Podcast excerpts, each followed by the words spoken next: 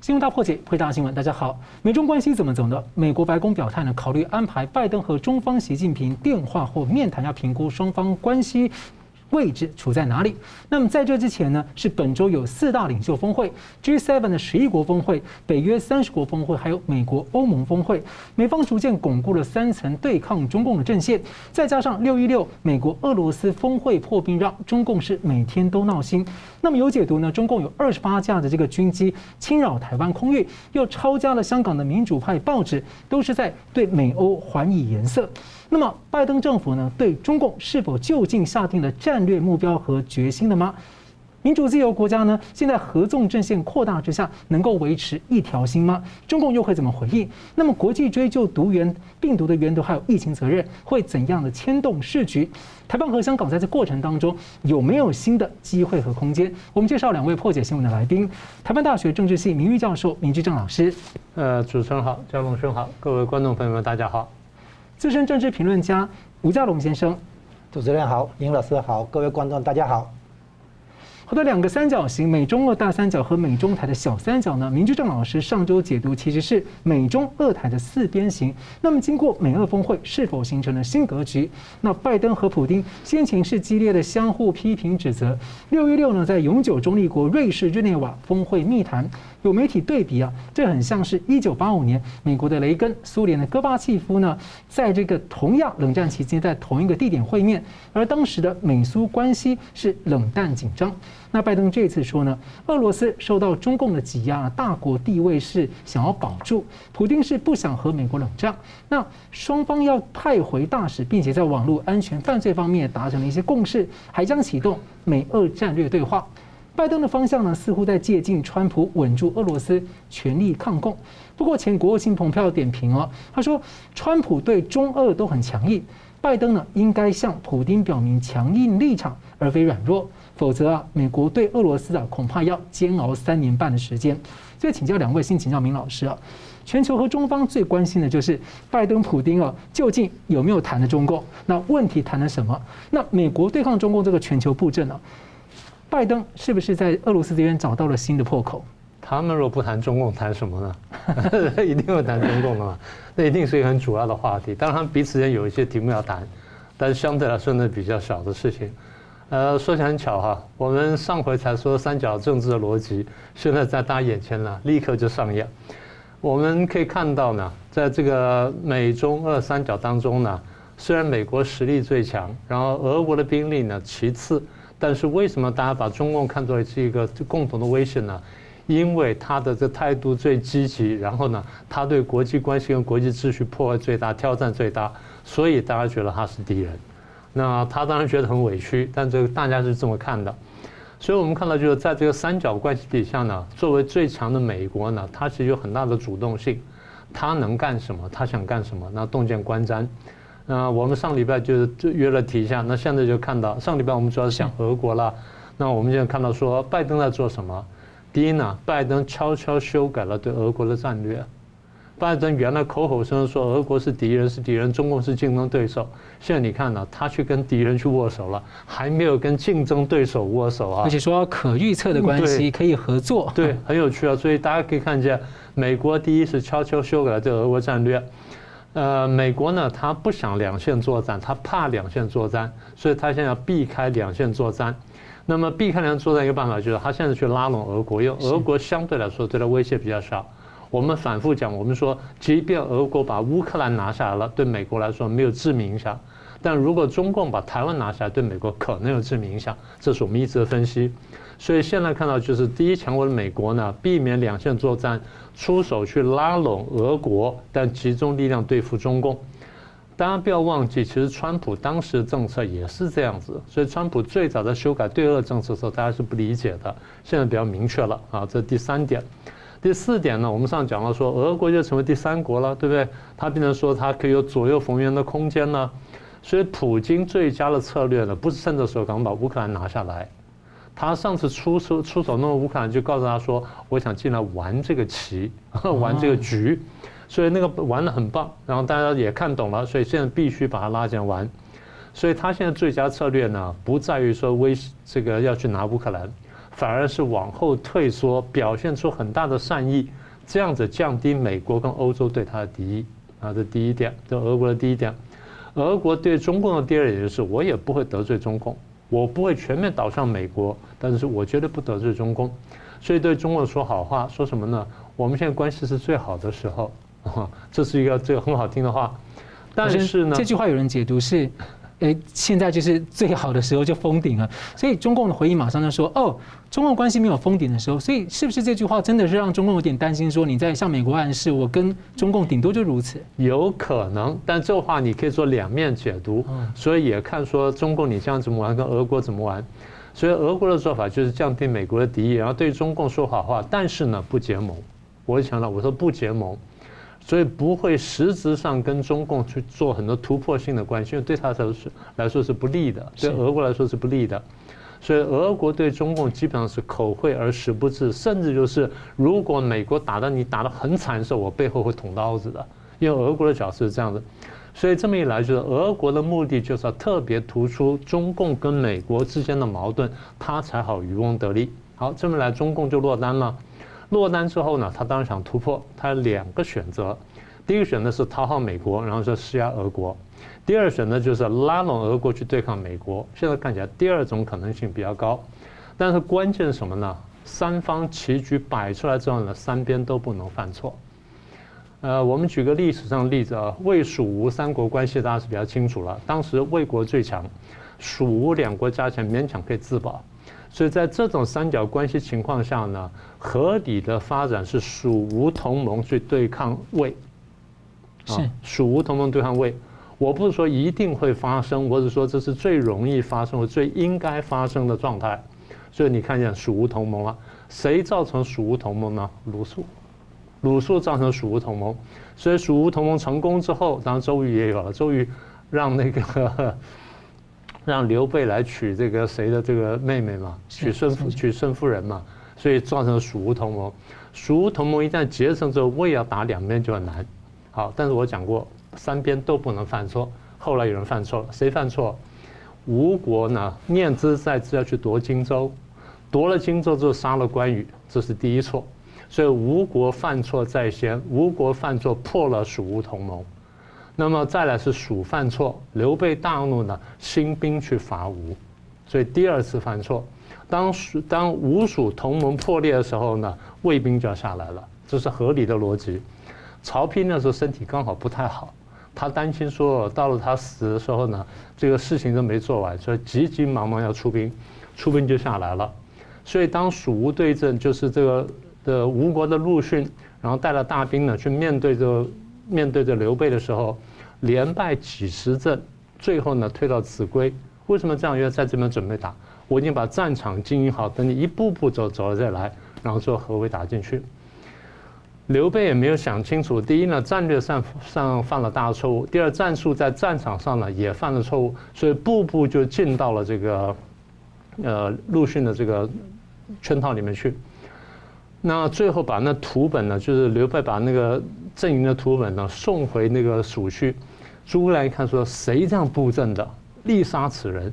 就那来将说，是刘备自己要这样布阵。哦，那完了，那完了，这一定被蜀，一定被这吴国灭。所以吴国后来陆逊呢就大破这个刘备联营了，这大家都很清楚了。那刘备就气死在这个白帝城。那这样走到这一步呢，吴蜀同盟破裂了，对不对？好，那这个时候三国的故事就或三国逻辑就是，那魏要干什么？魏要干什么？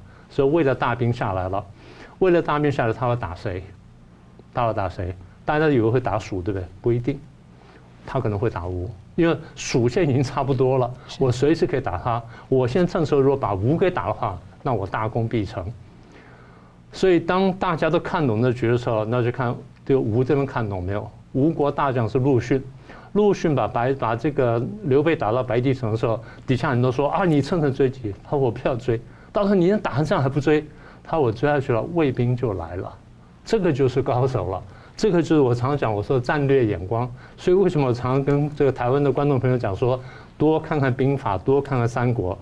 好，陆逊收兵呢不伐蜀，曹丕看了半天呢无机可乘就退兵了，那蜀吴同盟破裂，所以下一步怎么办？刘备病死之后，诸葛亮念兹在兹，就是怎么样重建蜀吴同盟。所以蜀吴同盟再重建的话呢，蜀吴可以勉强安定，否则还是会被各个击破。所以我现在讲的意思就是说，三国政治呢，它的逻辑呢，不一定是两个联手打第三个，有可能是，有可能不是。那么现在情况就是这个这个局面，美国跟俄国有没有同盟？没有。中国跟俄国有没有同盟？没有。为什么？因为俄国都不需要，俄国不愿意。不同盟对他来说呢，他的空间比较大。一旦同盟之后，他反而绑手绑脚。而且我不同盟，我缩回去当老三，看着你们俩打，我这时候机会最大，所以我宁可做这件事情。那么，所以刚刚你前面讲说，是不是赢得了一个更大的空间？可以这样说，但是那样说法还是比较简化了。如果你把后面的逻辑呢全部推演开来的话，大概我们现在可以看到差不多三步到四步之远。也就是说，后面呢三四步之后，如果三方都不犯错的话呢，大概会走到哪里？但是如果三方有一方犯错的话呢，那这个故事呢就要重写了。是，好的，吴老师怎么看？美俄的这个高峰会哈，我们分成三个角度来观察。第一个先讲形式，再来讲内容，最后讲基本战略。形式上哈，现在也第一个问题来了，就是拜登跟普呃跟普京的会面，有一个人不在场，这个人叫习近平。习近平一直想跟拜登见面，想跟普京见面。那拜登就跟他通了两次电话的样子哈，没有见面。然后呢，习近平更想跟普京见面，王毅邀请了，没有结果。后来亲自派了那个杨洁篪亲自跑了一趟俄国，结果普京跟杨洁篪讲了电话，没有跟他接见，没有见面。普京不想跟习近平见面，态度很清楚了。然后普京跑来跟拜登见面，这样的信号还不够清楚吗？冷暖在心了，对不对？谁感受最深？习近平。习近平想跟普京见，普京不跟他见，然后普京跑来跟拜登见，好，拜登见也就算了，他老远的从飞到那个瑞士来，好，这是第一点。习近平这个普京不跟他见，却来跟拜登见。第二点，拜登不是前一阵子说普丁是杀人凶手吗？然后呢，所以记者问他说，他现在还是不是一个杀人凶手？普普那个拜登都不好回答嘛，对不对？那普丁自己知道。美国大选有舞弊，哦，他也说这个拜登啊当选有问题，哦，他比较相信是川普当选，那你为什么还要跑来跟拜登见面？这样对吧？所以他们两个人之间刚刚刚开始见面的时候，表情都很尴尬，你可以看到那个照片，两个人哈，那个外交部长、国务卿在在场，对不对哈？那个表情都有点尴尬，因为彼此曾经延迟交锋过。这第二点，第三点，普丁参加国际会议的惯例一向迟到。他跟奥巴马会谈的时候迟到四十分钟，跟川普会谈的时候迟到四十分钟左右，跟教皇的话迟到五十分钟，那跟日本领导人见面迟到三小时，跟德国领导人见面迟到四小时，这一次，普丁居然准时到场，这个还很罕见了哈。然后很明显，普丁把面子做给拜登，这个太明显哈。然后呢，除了做给习近平看之外，他还做给一个人看，这个人就是德国。其实，普丁的这个姿态也做给德国看。现在来了，就第四个，为什么你是一连串高峰会议的收尾？那个压轴，对不对？这个含义很大。前面的每一个人都在想，你后面要干嘛？拜登把这个跟普京的会面排在最后，仿佛在告诉他说，我们前面开的会是什么结论？你听着啊，好像有转达这个的意思。那可是前面的每一个德国、法国、意大利，每一个人都在想，你到底要跟俄罗斯谈谈成什么交易？把跟俄罗斯的会谈放在后面，对前面几个会谈有震慑效果。哦，你你们如果不乖的话，我等一下跟普京可能把你们卖了啊。比如说，所以跟普丁的会面排在最后，等于是震慑了前面几场。前面几场的话，大家可能就好吧，对不对？就是乖一点这样子。好，这是形式上的那个看出端倪了哈。普丁在来这么一下子。那现在我们看内容，普丁为把面子做给拜登，肯定美国，他肯定要想从美国这边拿到一些利益，对不对哈？那我们看他有什么利益可以拿。第一个，俄国希望解除那个因为克里米亚的半岛的事情的那个制裁，这是毫无疑问的哈。俄罗斯希望解除这个经济制裁。那这个其次呢，克里米亚半岛联系到乌克兰，对不对哈？那乌克兰呢，那希望啊。不要纳入北约，不要纳入欧盟，成为一个缓冲区。哦，俄国不希望乌乌克兰旁边就被欧欧洲拉过去。再来第三个更大的、最大的，就是所谓北溪二号工程。北溪二号工程呢，我们从地图上看出来哈，它是从二，它是在波罗的海的地下管道输送天然气，俄罗斯的天然气送到德国这边。是。那原来川普在一九年年底的时候反对这个压下这个案子，那结果呢？他是要卖美国的页岩气，好，所以不要俄罗斯来抢生意。可是呢，美国的页岩气比较贵，好，所以俄罗斯哎不，德国、欧洲这边也也是一直苦苦哈哈的。说不定我猜想，拜登可能在这个案子上放行，不再阻拦。这样子的话，俄罗斯可以把天然气卖到欧洲，卖到德国去，对不对？那欧洲跟俄罗斯之间都皆大欢喜，而且欧洲认为，让俄罗斯有商业利益的话，会减少俄罗斯对。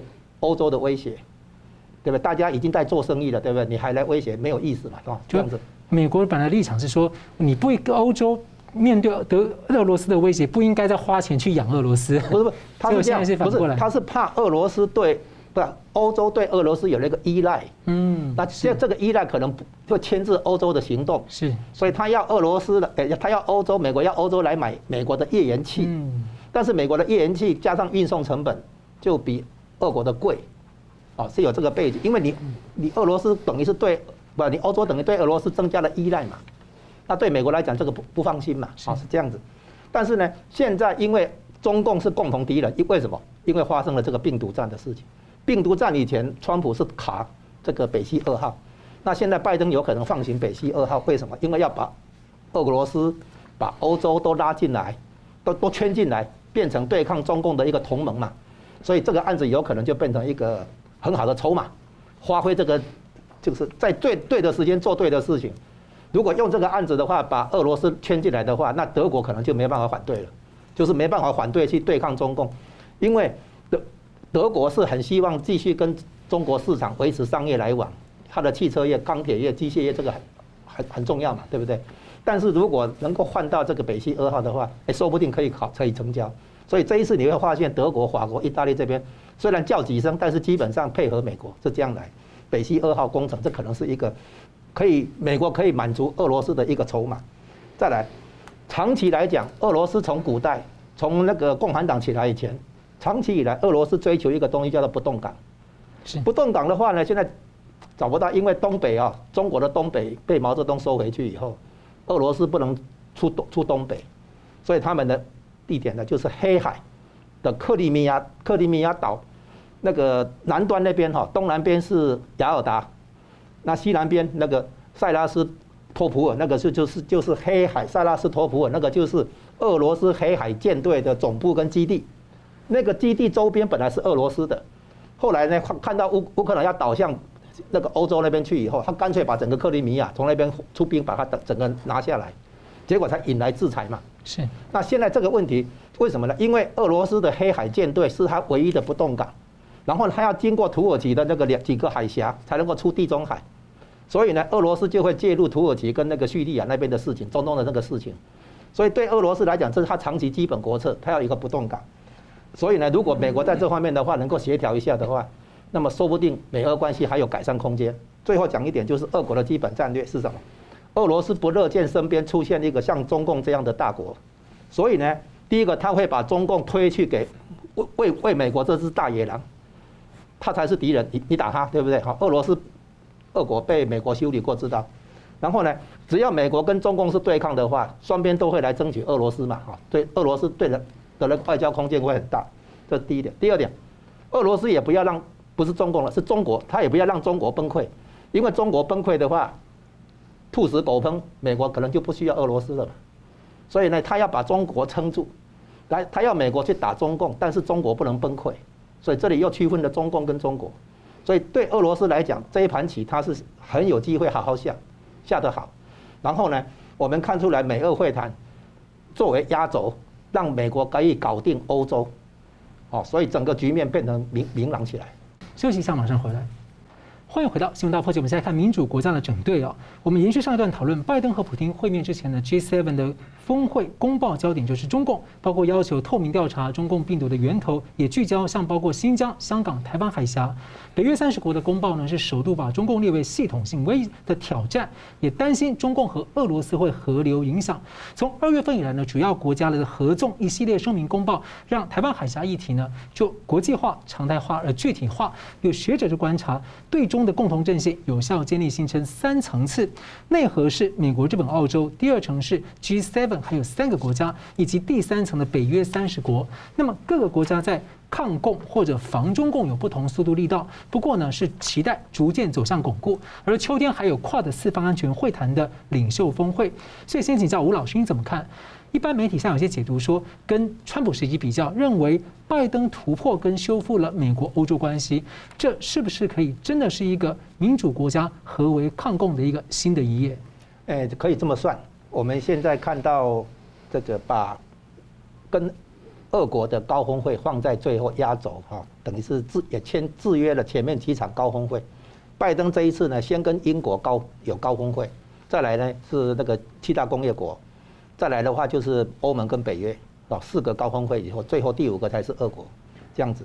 然后呢，现在我们看到七个七国那个工业国家哈，这个高峰会，它还有几个参与的国了，像南非啊，哈，像韩国啊，哈，那个就是印度澳洲啊，澳洲，刚好包围这个。对，还有其其他几个四个参与国的样子哈。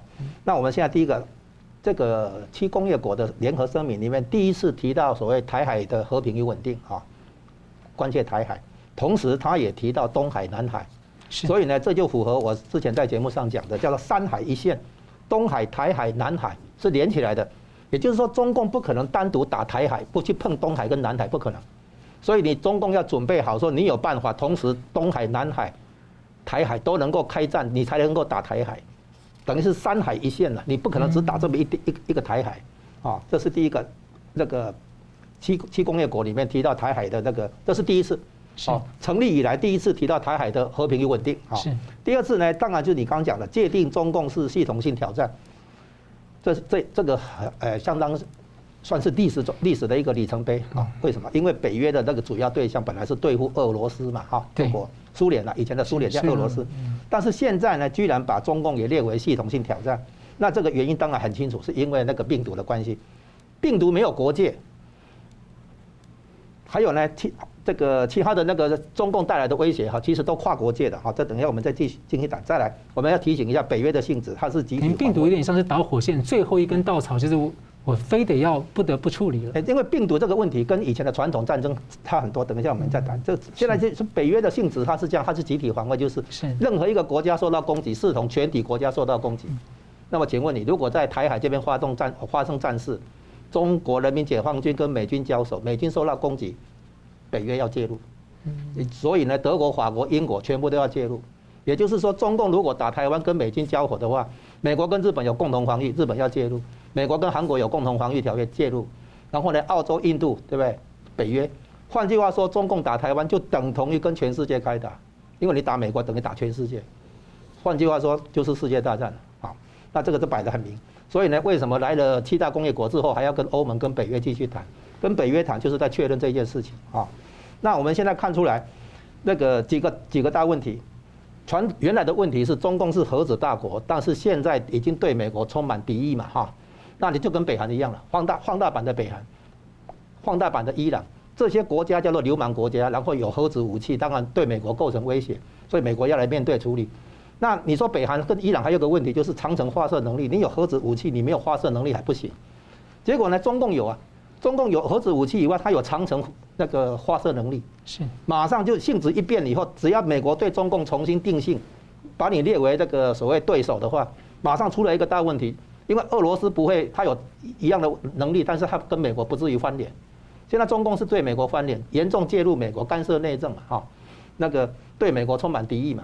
所以美国必须要把这个放大版的北韩或者伊朗、中共，对不对？好，严格对待，这是第一个核子。第二个人权，人权问题吵这个讲了讲不完了，对不对？中共一直都都有违反人人权的很多做法。然后呢，不守国际承诺，这表示什么意思？你看那个什么跟香跟英国签的那个什么中英联合声明啊，跟世界卫生诶贸易组织签的那个协议啊，对不对？很多很多的国际性的条约协议，中共都什么都不遵守，对，我就是没有信用。所以呢，美国一直在看在点出来，中共缺乏可信度，不值得信任。在这个基础上的话，欧洲本来想跟中国大陆做生意，现在看看一看也不行。然后现在最新的问题来了，中共现在提提出来的这个最新的威胁，第一个病毒战，病毒没有国界；第二个呢，网络攻击，啊，比如说假设对台积电的那个。网络系统做攻击，整个瘫痪掉；对你的发电厂，哦，网络攻击，整个瘫痪掉；对你的飞机场，网络攻击。再来呢，讯息战，假讯息也好，缺乏透明度，隐瞒讯隐瞒讯息也好，这个讯息战的话也是没有国界的。所以呢，中共的现在的攻击，我们他们俗称超限战，对不对？这个超限战对欧洲当然有影响了。所以现在面对的，如果你是讲，就是说这里已经跨出传统的地缘政治观点。如果你讲地缘政治的话，欧洲的确离中国很远，但是呢，病毒、网络、讯息战这些东西是跨国界的，很快就到欧洲去了。所以这一次病毒战让欧洲整个觉醒了，所以不能说再把那个遥远的中国看作不是威胁，不不可不是不可能啊。那在这种情况下，欧洲把中共认定为威胁啊、挑战、威胁都是，那会逼中共只好怎么样？以中中共的个性，就是死坏到底。一路坏到底的，反正就是所谓的杀一个人是死刑，杀十个也是死刑，他干脆坏到底，啊，所以我们现在看出来有一个重点，这一次高峰会，拜登跑欧洲，大家以为就是对付病毒战嘛，哈，对不对？因为主题是疫情的那个调查跟那个责追究责任嘛，这个议题是整个贯穿所有会谈的议题，对不对？我把它解读为，我们回想一下二战，二战前。美国是不是开始在安排二战之后的国际新秩序？所以呢，成立联合国，还有呢，成立国际货币基金，成立世界银行。当然，最有名的就是那个布里顿森林制。是。美国在二战结束前开始开一连串的高峰会，准备安排战后的国际秩序。现在就是，现在这些跟欧洲的会谈，包括俄罗斯在内，我认为我的解读是，美国已经在安排疫情后的国际新秩序。如何对付中共？这是核心议题，疫情带出来，对不对？现在已经在安排疫情后的国际新秩序。那为什么美国这个时候搞？因为美国的接种率超过七成，美国的那个纽约州跟加州大概要解封，美国的疫情稳稳住了，所以美国开始有力气、有精神来处理中共、处理疫情嘛。那中共这个时候很可能被逼的再投放第二波病毒，号称都是新冠病毒，号称哈在武汉病毒实验室里面的病毒有一千种。再换个两三个出来，大家觉得哦，毒性很强，对不对？所谓变种，对不对？其实就是新款的新冠病毒。因为如果不不让疫情继续的话，大家就集中力气要来追究中共了嘛。所以很可能会这个情形出来。现在我们看出来，美国的欧洲这一行哦，从七大工业国、北约还有欧盟这些会议一连串的会议，都是在安排疫情后的国际新秩序。所以疫情这个问题相当于第三次世界大战，就是说病毒战。而不是那个飞机、坦克、大炮那种传统的热战，所以这一次的新式新形式的世界大战，美国已经在开始安排战后的国际新秩序，才会有这一连串的会谈。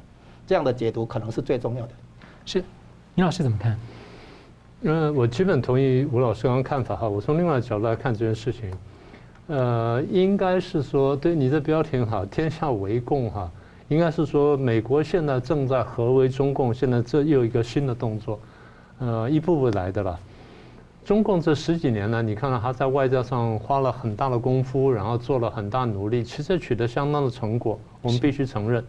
但你可以看到，大概这几年来的一些动作呢，激起了全世界愤怒呢，所以就是中共的几十年的这个外交成果呢，基本上都丢掉了。我不能说完全丢光，但丢的差不多了。然后现在搞得非常孤立，所以我们上一次不是说他在搞战狼外交嘛？然后战狼外交现在他要装可爱嘛？你说他变小红帽或者变变那个老奶奶嘛？是他现在可能真是这样的，因为发现说没有路可以走。但对他来说呢，这么多事情这连续发生，你说一眨眼，他这个拜登出去跟这么多人开了会议，然后好像都是每一次会都针对我，那我不能不发火，但是呢，我又不能太发火。我发火要表达一下，但是如果太发火的话，到时候真的把脸完全撕破了，那也很麻烦。所以发火的办法就是开二十八架飞机来吓吓台湾。日本做过统计嘛，就是中共过去从一月到四月份飞了这么多次飞机，什么等等，当然有个别次数非常多的，他们算过，平均每一次中共派出飞机是三点四架，平均每一次三点四架，这是二十八架什么意思啊？八倍，就是八倍于平常的生气。但是你说他有没有非常生气呢？还没有，因为非常生气他就应该动手打台湾，所以还没到那地步。他又不能不生气，但又不能到太生气，当然表达一下。所以我一讲，我说中共在拿台湾当棋子嘛。那你要发脾气，你对北对北约发脾气去啊？你对美国发脾气，怎么对台湾发脾气呢？这是不合理的嘛。那么北约这次就像刚才江龙兄讲的，它的确是一个大的大的一个转变。呃，江龙兄刚刚也提了，北约原来是针对苏联，然后后来隐约针对俄罗斯，因为在这个叶尔钦时代呢，叶尔钦跟西方关系还是比较好的，所以当时北约没有太过针对他。等到普京上台之后，动作越变越激烈，然后越来越挑战的时候呢，北约才重新面对他。好，那么也就是北约的历史任务原来是要包围俄罗斯，呃，包围苏联的。那现在呢，比如说北约说我要来看中共了，这的确是一个历史转折，这点没有错。所以西方媒体这样界定呢，这个是很准确的。那么北约对于这个中共的这指责呢，刚才江龙谈一点，我们先比较系统的说一下。他第一个，然后中共建立一个庞大的核武库，不断的扩大，然后有多个弹头，然后很多精密的运载系统。最重要就是呢，它不透明，这第一个。第二呢，它跟俄罗斯进行军事合作。你明明晓得我们北约是冲着这个苏联跟俄罗斯来的，你跟俄罗斯这么密切合作，然后你刚刚讲了又不够透明，再来是你还放假消息，那这种事情呢，我们都非常在意。再来就是你对国际上很多承诺呢，你没有做到。刚才讲说这个，不管是对这个参加世贸组织也好了，或者这个中英联合声明等等的，这都不要说了。另外，比如说太空领域的发展、网络空间的问题跟海洋领域，你作为一个这么大的国家，作为联合国里面五大常任理事国之一，你没有负起应负的责任，而且你常常违背你的这这个承诺，那这点呢，我们大家非常在意。那第五点呢？比如说，不管怎么说，我们现在还希望跟你进行一些呃有建设性的对话。那在有些空间呢，气候问题什么，就比如碳排放问题，那我们希望说还有合作的空间。这点过去其实在这个苏联时代呢，啊，其实欧洲各国也大概是这个态度，但议题不太一样。然后北约又讲了几句比较重的话，他说：“我们不会对于中国大陆的经济崛起跟军事扩张视而不见。”然后我们也注意到，中共对一些新的破坏性技术呢进行大量投资，譬如说什么自主系统，然后这脸部识别系统。跟人工智能这些东西呢，将来会改变战争的性质。我们现在已经看见了。像本来看的是说，你用这些东西去监控民众，但他们想到的是，你可拿这个来用战争途径。而且第一是，你监控民众这个，我们都已经看到了。是。现在就是我们认为这东西是可以进入战争、可以进入战场的，可以军事化的，嗯，可以军事化、可以武器化的。那而且看起来你有在做这件事情，所以我们很在意。呃，大家如果有兴趣的话，上网络去看一个那个小的这个短片呢、叫做《无人机比核原子弹更可怕》或《无人机比核子弹更可怕》。那个虽然是几年前拍的，他当时是有点想象空间，但那个现在大体都做得到，所以那的确的确比较可怕。所以这个联合公报呢，就北约的联合公报讲说。中共公开的野心跟咄咄逼人的行为，对国际秩序跟北约的安全领域构成系统性挑战。它不只是挑战国际秩序，对我们北约的安全构成系统性挑战。但他话还留了一句，他说：“我们对这个，呃，就是刚讲的 Stoltenberg，他说我们对于北约形成了一致立场呢，对北约对中共形成一致立场的问题呢，我们觉得很高兴。”但是呢，我们跟中共不会进行冷战，大家就不太明白这话什么意思。大家知道，北约当年跟苏联是冷战的，跟美国跟苏联是冷战的。冷战就是说我一定要把你推倒，一定要把你消灭，但是只是我不去发动战争而已，我不去发动军事的战争，我用别的办法把你扳倒。现在北约讲这句话呢，一般一半是高兴，一半是难过。高兴就说他现在好像不想打热战，难过就说他好像没有推倒中共的意思。那为什么这样讲呢？因为我们晓得双方呢有很多合作空间。刚才这个江龙兄有谈到，德国跟他有汽车工业，法国跟他有各种各样的往来，意大利现在虽然说重新审视“一带一路”，但是跟中共的经贸关系还是很密切，法国也是如此。所以，对我们现在看见了这一次呢，不管是欧盟也好或北约好，我们看见战略和战略关系是转变了，然后他们的战略思路也转变了。但是我们还不能期望太高。第一呢，欧洲各国内部是有矛盾的；第二，中共现在仍然有见缝插针的空间，比如说用商业利益去引诱。所以下一步就要看中共自己的动作。北约这个想法就是，我们这样施加压力之后呢，或许可以激发中共内部的矛盾，看看后面怎么变化，我们再来研究下一步。所以我认为说，北约对中共现在呢。虽然态度有转变，但是最后的那个决定呢还没有下。我认为连中连美国呢这个决心都还没有下下来。休息一下，马上回来。欢迎回来，新闻大破解。台湾前面两个议题，我觉得蛮有意思的，是说像拜登说俄罗斯呢，普京不想跟美国冷战，而欧。北约方面呢是说他不想跟中共冷战，但是其实呢，最近有一位美国的这个横跨四位总统、两党四位总统的一位顾问，他最近接受专访的时候说，其实这样的话以前也有人说过，中共一直以来从来没有对美国停止过冷战。那美国两党跟欧洲对这样的认知有没有呢？那我们看完前面两个议题的时候，看来拜登政府对于中共的威胁在认知上呢是比过去清楚，而做法上呢跟川普政府显然是有一些不同，或者说哦，因为川普政府先前先孤立的卖了出去，大家跟上，他现在比较好整队了。无论怎么样来说，不同的姿态，他来改善与俄罗斯的关系，也大力的拉拢软化不同的姿态去欧盟跟北约等等来构成孤立中共。不过呢，拜登政府在决心跟行动上，还有设定战略目标，究竟到什么程度？所以我们先请问明老师哦，像针对中共，您觉得说像美国、欧洲还有印太这些主要国家不同层次的样一个联合阵线，以美国为主吧，希望战略目标到什么程度？那你觉得说中共啊会怎么回应？大概我们现在它分成几个层次，一个就是表面上能说的，一个就是呃表面上不能说的。啊，我们先说能说的，在这个你前面讲的一连串这些会议之后呢，我们看到欧盟的官网上呢说出来了，他说我们跟美国建立了共识，那我们现在有这几个问题我们很关切，我一个个读给大家听。第一个是新疆跟西藏的这个问题，我们很关切；然后香港的问题我们很关切，啊，这第一个。第二，我们对东海跟南海的这情势呢非常关切，我们坚决反对任何单方面改变现状。加剧紧张局势的企图，东海跟南海加起来，中间夹的就是台湾海峡。所以第三点，强调台海和平稳定的重要性，鼓励两岸问题和平解决。这跟我们前面讲的话呢，基本上是一致的。大家不要忘记啊，把这个加起来，这就是中共过去一直讲的，这是我们的红线，是对不对？当时杨洁篪跟这个布林肯去开会，这前后就讲了，这就是我们的红线。布林肯毫不客气说，这也是我们的红线。我们在节目上讲了多次了，就是双方都认为这样是红线的时候，那就看谁拳头大胳膊粗嘛。然后谁能交得动朋友，大家来围殴对方嘛。那现在就这个态势。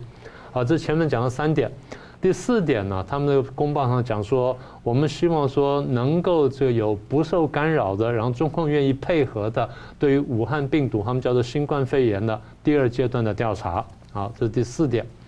第五点就是我们要保护我们的企业跟工人，然后使他们不受到不公平贸易的影响，尤其是那些破坏什么世贸体系的一些非市场经济造成不公平贸易行为，这个就指明是中共了，就非市场经济嘛。是好，这第五点。第六点特别强调是半导体，在全球半导体供应链问题上面，我们要建立欧美之间的紧密合作，然后免得受人家影响什么的呢？这第六点。这七点比较有趣啊，这是个新的东西。它欧盟跟美国打算建立一个欧美之间联合技术竞争政策对话，它成立一个工作小组。这个工作小组很详细的审视说，我们在这方面呢，第一有哪些合作的地方，第二有哪些弱点呢，免得人家来攻击我们，我们怎么样如何呢？再进一步强化。这个一方面是强调贸易，二方面是强调技术科技。是。所以大家看见了高科技在这边的重要性。啊，第八个呢，他们会比较少谈到建立一个公平的、可持续的和现代性的国际税收体系。这个大家讲的是最最低廉的税收额啊。然后最后就是实现这个世贸组织的有意义的改革。所以大家对于世贸组织 WTO 运作到现在呢，不能有效的去约束中共的这不公平竞争行为呢，他们有很很大的这个不满，所以希望来改造。这九点呢是官网上写出来的，然后大家可以看见，可以公开说的东西。那我们的问的问题是，他这是他真正的目的吗？还是背后有其他的目的？那可以解释的一点就是，第一呢，他们希望说借着这种联合声明跟着联合施压呢，逼迫中共来让步、修改行为模式。那问题是怎么逼？下一步应该应该是谈判。所以怎么谈？什么时候谈？然后谁来主谈？我们的议题是什么？那如果真的要有这步的话，那美欧呢还有一些协作的空间，这样才能说我们跟中国来谈。我认为在这这点上面，他们还没有想清楚。为什么没有想清楚呢？他们前面列出来这九项东西呢，应该说他们的关切跟他们的不满，但是每一个问题你要走到哪里，你想清楚没有？比如新疆问题，中共说啊，好吧，那这样子，我开一个这个呃职训学校给你看，那他能不能受职业训练呢？我没有说种族灭绝，没有什么，他们这边都很愉快啊，你看完可以了吗？难道你要全部新疆都看完吗？好，这第一个。第二，对于这个香港问题，好，那我做一点点让步，我把抓了黎智英那几个人，我判轻一点，或把他放出来，这样你们可以了吗？也就是说，对每一个问题呢，这些欧盟跟美国这些国家是不是都想清楚了，我要走到哪一步？还是说香港要回到原来那样的，我们大家才满意？你把香港这个国安法拿掉，或者说整个架空掉，这样我才满意？大家如果没有想清楚的话，大家最后就陷入了什么？每年跟中共谈判，但每年被中共糊弄，就像人权吗？人权谈判一样。我我就我就想这件事情，我过去跟欧盟这人谈的时候，我就说你们对每年，他说你他们告诉我说我们每年都有人权对话，我只反问一句，我说你达成什么成果？你谈了十几年，你达成什么成果？没有成果，他每年就糊弄你一次而已嘛。好，这第一个。两讲一直警告你，跟他谈谈不出什么。对，那你要要么就是你有点本事，能够逼他干什么？所以。欧盟跟美国呢，这这刚刚是讲说能公开的。第二步就是，是不是他们想说这样造成压力呢？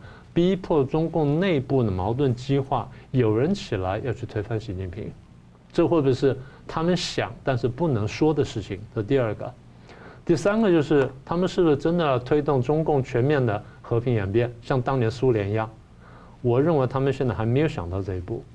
大概有人会想到，但没有人认真把它这当做政策目标，这是两件事情。曾经有过，曾经看过，并不代表说你现在政策是朝那边走啊。这第二块。好，那现在问题就是中共可以怎么回应？现在你看他开出来的东西，我们讲了都是红线嘛，也是你的红线，也是我的红线，那怎么办？那你要逼我，我全面让步，那我立刻倒台。不但我习近平倒台，我中共可能都守不住。所以全面让步呢，几乎是不可能。所以中共想的就是，那我怎么样来各个击破，怎么回应？好，第二点，你说你要和平演变我，我猜你现在还没想到这一步。所以我现在呢，我警惕就好了，我也不用真的担心。当然，中共会，他担心程度会比我们想象中的高一点，因为世界各国共产党从一开始就有一种被围城的心态，他们真的很担心说被人家搞垮。所以，即便有一点事情，他都放大、很很警戒去看。但是他算到底，他想说，他们大概现在还没有想彻底和平演变我，所以这个事情放到后面，但我必须考虑。但第三就是，中共内部是不是真的有人会考虑要推翻习近平？应该会有。这我们讲过，习近平在。这个二四二零一三年开始反贪腐之后，有人就恨之恨之入骨了。是。到了一四一五之后，我们晓得说，中共太子党很多人呢已经准备说要反袭了。到了后面呢，就甚至看到有传出一些什么可能政变暗杀的这些传闻出来。然后你看他每次出来穿防弹衣啊什么之类的，所以这个可能性是绝对存在的。那问题是有没有人真的能动手做这件事情？好，再来，最后就习近平了，他面临什么样的选项？现在呢，看起来他的空间不大。他现在一方面就是眼前你说北约、欧盟、美国开了这么多会，那我现在怎么去应对它？这第一个。第二就是比较直接，就是我跟美国会不会有一个经贸上的谈判？这可能会开始吧。戴琪也放出一些话出来了吗？然后美方啊什么都放出一些话出来了，刘鹤那边也慢慢有消息出来了。所以我们现在怎么去对付这个事情？那么再来就是很快的，我明年的呃二十大开了，然后年底又有冬奥了，那我现在到底怎么办？所以选来选去，我们认为习近平选项不多，他后台的空间不大，所以我认为呢，其实他可能比较大的可能是一条路走到黑。第一，内部继续高压；第二，外部是战狼跟小可爱呢交互使用；第三呢，时不时拿台湾出气，出气到什么程度，看我们台湾团结的程度，跟看美国跟欧欧洲各国呢反应的力度。哈，江老师怎么看？哎，刚才明老师提到了那个欧盟，不，那个七大工业国里面哈，提到新疆、西藏的人权问题，提到香港，然后再提到台海，对不对？是，这三件事情都是。被中共认定是我主权内的事，嗯，所以七工业国的这个声明，摆明了就是好像在干涉你主权一样。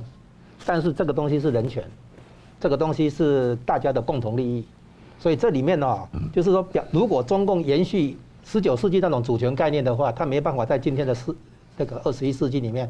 过得的那个舒过一个舒服的日子，而且他，他整天都会觉得主权被人家侵犯。以前各国提台湾的时候，都会顺便说我是在符合一中政策之下，但是这次各国的公报在谈台海的时候，完全不提什么一中了。对，你讲了一个好点，对，所以就是说这一次各国的声明里面明明白的、明明白白的，按照中共自己的标准，就是踩中共的主权这个红线。好，那现在我们要问一个更深入的问题，就是国际社会期待一个怎么样的中国？这个是根本问题。是，那么。我的回答是这样：国际社会期待的是一个安全的、和平的、跟民主的中国。这样的中国，就是说，起码不是今天中共控制的这个中国。这个中国在西方国家这一次的一连串的高峰会下来，已经被否决掉了。这样的中国没办法打交道。这个非非常基本基没有明白讲的共识就在这里，就红色共产中国没有办法跟你相处了。这样的中不是中共目目前中共控制下的中国，我们没办法跟你相处，但是我们又必须跟中国相处。现在西方社会在谈谈了半天是谈这个问题，是疫情背后牵出来，所以我说安全的表示什么？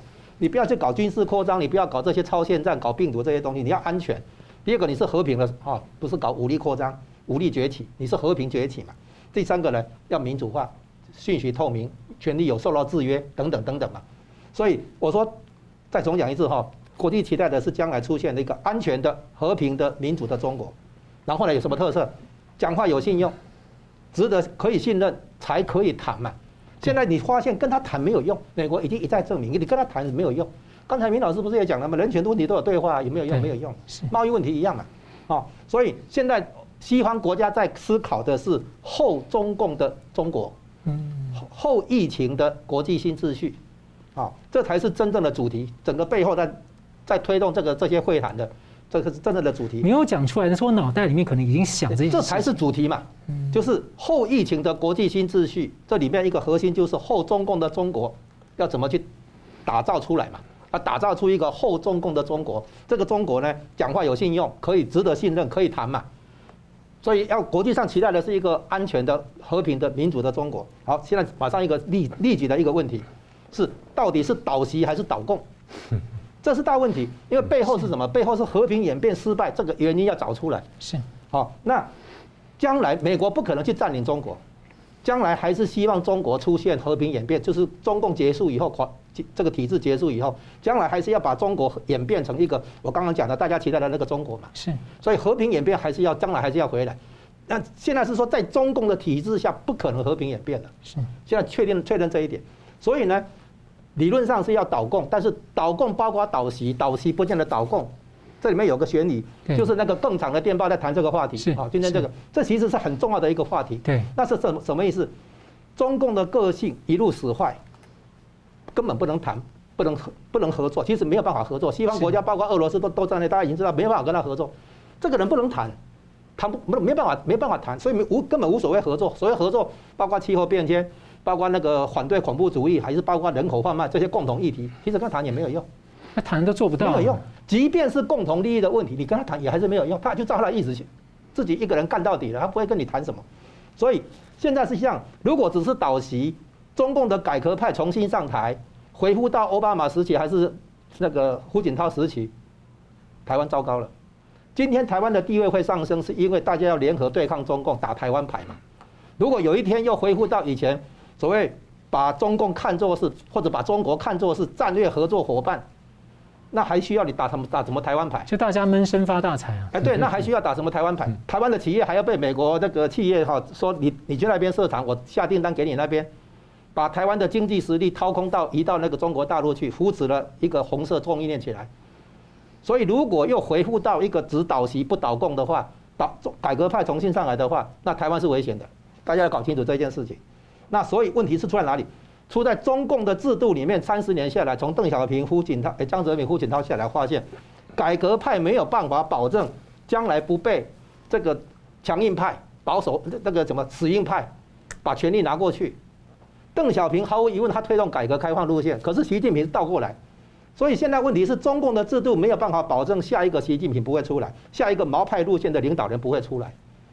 啊，因为他是政治压倒经济，他经济不行的时候，让那个市场经济起来，然后他最后呢，权力又又回来，他政治压倒经济的结果，将来我们西方国家是壮大的，不是中国的中产阶级跟公民社会，壮大的是中共的一党专政，一党专政强大以后，他就对外扩张，然后就打超限战、病毒战出来了，讯息战出来了，网络战出来了，所以现在西方国家发现导习也没有用，心里面明白，就一步一步展开。就是说，我们要把中共这个体制整个拿掉，才能够有国际上的和真正的安全跟和平。那对中共来讲，它有一个问题，它难以摆脱社会主义的困境，它被社会主义绑住了。所以，它现在一边中共面对的一个根本问题是，它的威权体制、威权制度怎么样转型的问题。一一边是那个专制，然后呢，进步到开明专制，最后进步到。半吊子民主就渐进民主化进程，最后才是完全民主化。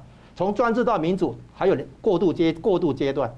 这个时候看看你能不能出现苏联的戈尔巴乔夫或者台湾的蒋经国。但是呢，现在看起来他被自己的制度绑住，转不过来。所以呢，如果是这样的话，西方国家发现导习也不解决问题，他迟早要发现这一点，将来只好倒共。倒共以后，大家开始规划的是后中共的那个中国要怎么去打造。这样的一个和平的、安全的、可以信任的中国起来以后，国国际秩序才会稳定下来。是，倪老师怎么看？呃，我先说一下这个前面我的这个对这个问题的总结哈。第一个就是三角政治呢，我们刚刚讲的已经很很清楚了。那现在似乎重新回到这个局面，不过我还得提醒哈，那你说两个弱的合的合起来，然后对付强者，那是一个比较容易出现结果。但是呢，我就像我举的魏蜀吴的这例子一样。三方是有可能会犯错的，一旦犯错呢，那那局面呢可能出现很大的动荡，甚至出现破局的情况。这第一点。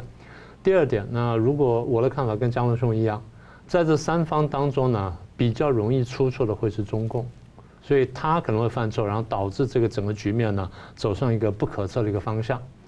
第三点就是，呃，北约或者说欧盟对中共呢，现在是看得比过去清楚了，对，出现了战略上的上。战略性的跟战略上的转变，但是转变我们现在看起来还有限。就是刚刚讲的是，我们到底是现在跟他谈判呢，还是我们会走到倒习呢，甚至会走到倒共？我觉得他们还没有想清楚。那中共现在是陷入孤立了，他有民主化的选择，但是不一定能成功。所以现在看起来，他要么就对台湾动动手，要么就对越南或者印度动动手，那找一条出路。对台湾来说呢，台湾必须要审慎。但上次我话没有讲完，审慎归审慎。并不是说你不去玩，台湾对国际局势，第一要看懂，第二会玩，然后要敢玩，眼光要够大。我们不能老是陷在台湾的蓝绿之争，蓝绿之争当然是一个问题，但不能只陷在蓝绿之争。所以台湾的眼光要大，要有国际观，在国际观当中呢，才能找到自己的准确定位。否则老是陷在台湾里面呢，就被人家卖掉了，被人家吃掉了，你都不晓得，这才是最大问题。是，好，吴老师。我们现在看到中共的本质，它是以政治压倒经济啊。所以在这种情况下，一开始的时候，我们看到它冒出来的问题叫做以权谋私，权力跟金钱做交易，叫做权钱交易，这是贪腐问题。可是呢，问题没有停在这里，因为他接下来用国有化的名义，用国营企业入股的名义，收割民营企业、民营经济，就开倒车了，改革开放开倒车了。然后最后呢，这个西方国家跟中国的经济交往，本来希望达成和平演变的效果，现在却完全相反，是助长壮大了中共的一党专政。那所以台湾的企业，台湾的一些人从中共那边拿好处，是自己口袋有好处，但是对整个国家、对整个世界局势完全没有帮助。因为今天真正的问题是帮助中共转型，不然的话，中共只能走向灭亡。好，非常感谢两位来宾很精辟的分析，感谢观众朋友的参与。新闻大破解，我们周三五再见。